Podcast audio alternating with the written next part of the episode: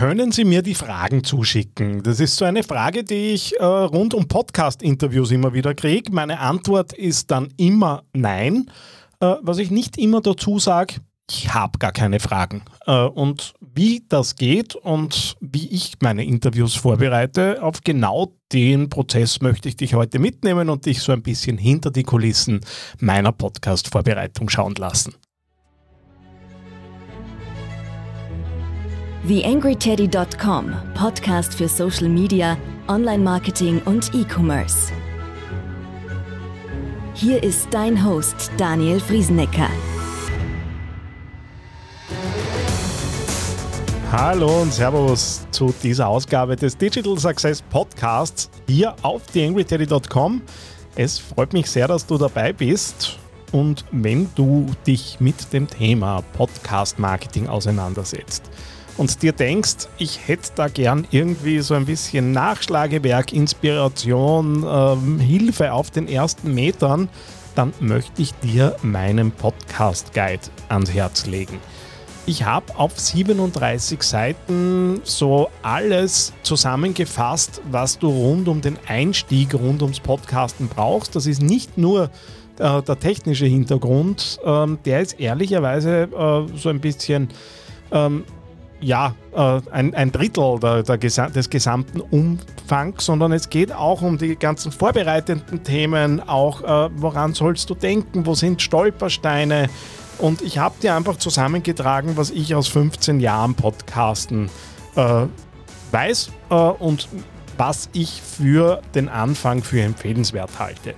Zusätzlich gibt es noch den Ausrüstungsguide mit 27 Seiten für verschiedene Settings rund ums Podcasten dazu. Äh, und das Ganze gibt es äh, gegen Einwurf deiner E-Mail-Adresse in den Shownotes zu dieser Ausgabe oder auf theangryteddy.com slash podcast-guide. Wenn du deine E-Mail-Adresse für dich behalten möchtest, dann äh, gibt es das Ding auch um 37 Euro zu kaufen. Bei mir einfach direkt Kontakt aufnehmen und äh, ich mache den Rest mit dir direkt aus.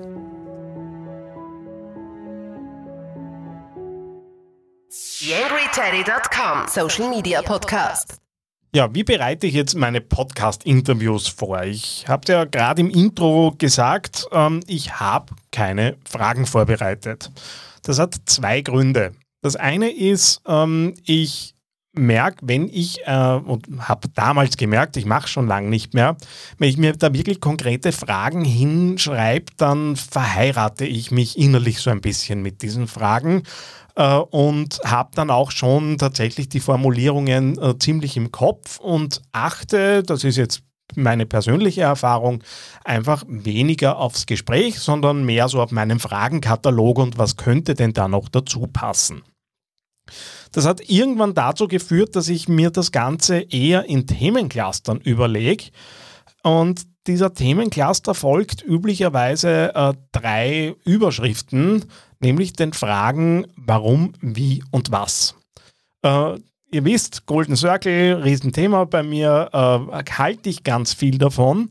Ähm, und dieses Warum, wie, was passt ja auch ganz gut zum, zum, zur Dramaturgie eines Podcasts, wie ich finde. Das heißt, zuerst geht es darum, äh, die Hintergründe, das Warum äh, zu hinterfragen. Die Leute dürfen auch Vertrauen aufbauen zu meinem Interviewgast.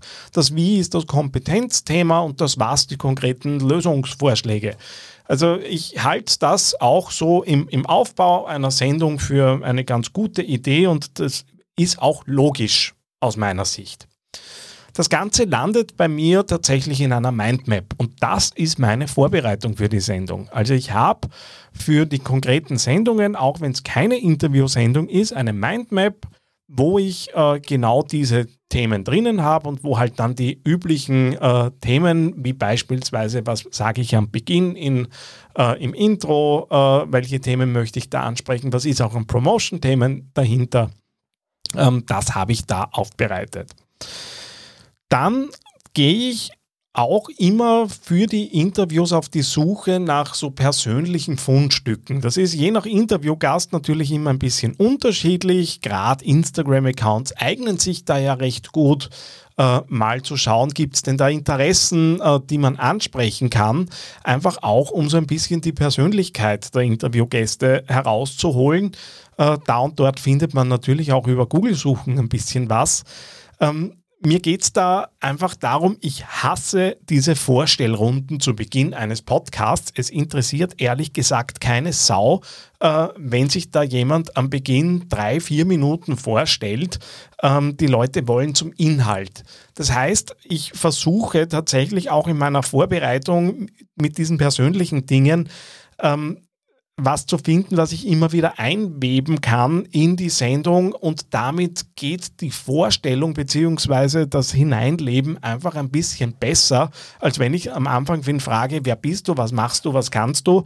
Äh, ich habe das selbst über Jahre gemacht. Ich muss ganz ehrlich sagen, ich kann mir meine alten Folgen nicht mehr anhören, äh, weil es am Anfang einfach jedes Mal gähnend langweilig ist. Und jetzt habe ich schon ein Thema mit Strategie wo ich eben sehr viele Themen äh, einfach anhand von Modellen und recht trocken äh, abarbeiten muss, weil halt ein Konzept und ein Strategiemodell äh, nun mal in der Erklärung so funktioniert, dann brauche ich nicht zusätzlich noch äh, versuchen, lang zu weilen. Ähm, dann ist natürlich schon auch immer meine Frage, wenn ich mir in diesem Schema Dinge überlege, was würde denn euch, meine Hörer interessieren. Äh, ich habe irgendwann mal, wie ich damals noch beim Jugendmedium äh, war und das aufgebaut habe, äh, hatten wir einen Gastreferenten da und der hat immer gesagt, ihr seid der, der Anwalt eurer Leser und Leserinnenschaft. Ähm, ich münze es jetzt einfach um, ich bin der Anwalt der Hörer und Hörerinnen. Das heißt, immer zu überlegen, was würden denn die Leute, die das jetzt hören, fragen und was würden die, die sich jetzt erwarten, dass ich frage. Äh, weil letztendlich für genau die Menschen wird ja der Inhalt gemacht. Es geht ja nicht um den reinen Selbstzweck, sich selbst da als guter Interviewer oder als Experte zu definieren, sondern es geht einfach darum, äh, interessanten Content zu produzieren. Und da sind es am Ende natürlich die Hörer und Hörerinnen. Und äh, warum schicke ich meinen Gästen keine Fragen vorab? Das ist auch völlig klar. Wenn du das tust, dann wirst du relativ sicher in die Situation kommen, dass sich die Leute je nach Erfahrung mit dem Medium äh, vorbereiten und dann kriegst du vorgefertigte Antworten, ähm, die sich dann auch so anhören. Ähm, ich kenne tatsächlich auch Podcasts, wo tatsächlich der Fragenkatalog in der Reihenfolge der später gestellten Fragen kommt und beide haben so ihre vorbereiteten Zettel mit und lesen davon ab genauso hört es sich zum Schluss auch an. Äh, und ich bin einfach ein Verfechter von, es darf ruhig mal eine Denkpause drin sein, es darf ruhig mal ein Versprecher drinnen sein. Das unterscheidet eben genau von Radio und Radioberichten. Und das macht ja auch den Charme dieser ganzen Geschichte aus, dass es nicht immer bis ins Letzte vorbereitet ist und nicht immer bis ins Letzte durchoptimiert ist. Ja, und das Ganze geht eben dann raus an äh, also auf Nachfrage, wenn mich jemand fragt, kann ich die Fragen haben, kommt dann immer die Antwort nein, weil es keine Fragen gibt, nur Themen.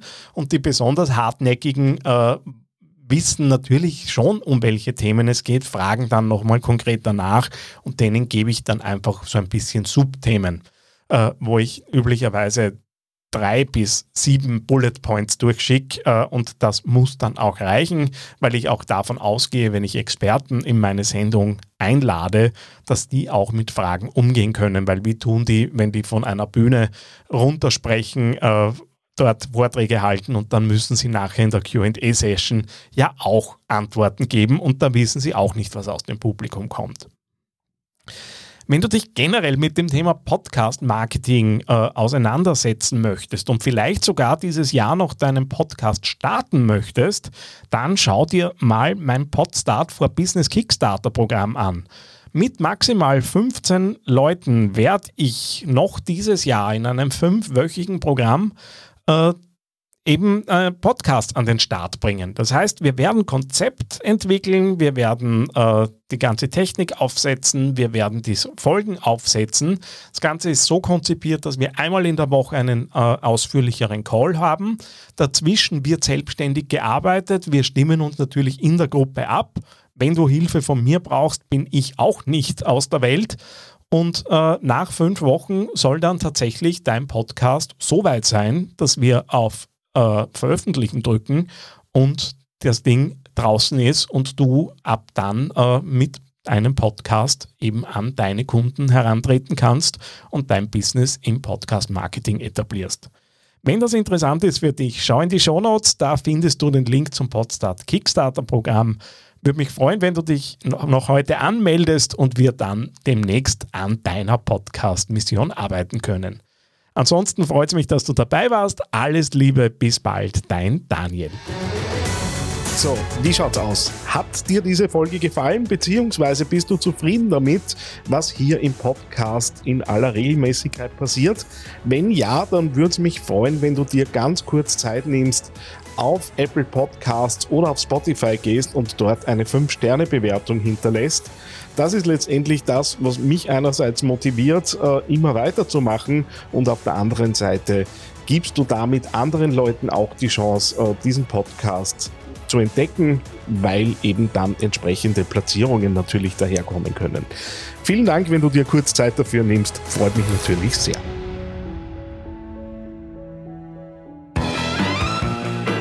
TheAngryTeddy.com Podcast. Podcast. Nähere Informationen auf TheAngryTeddy.com oder auf Facebook.com slash TheAngryTeddy.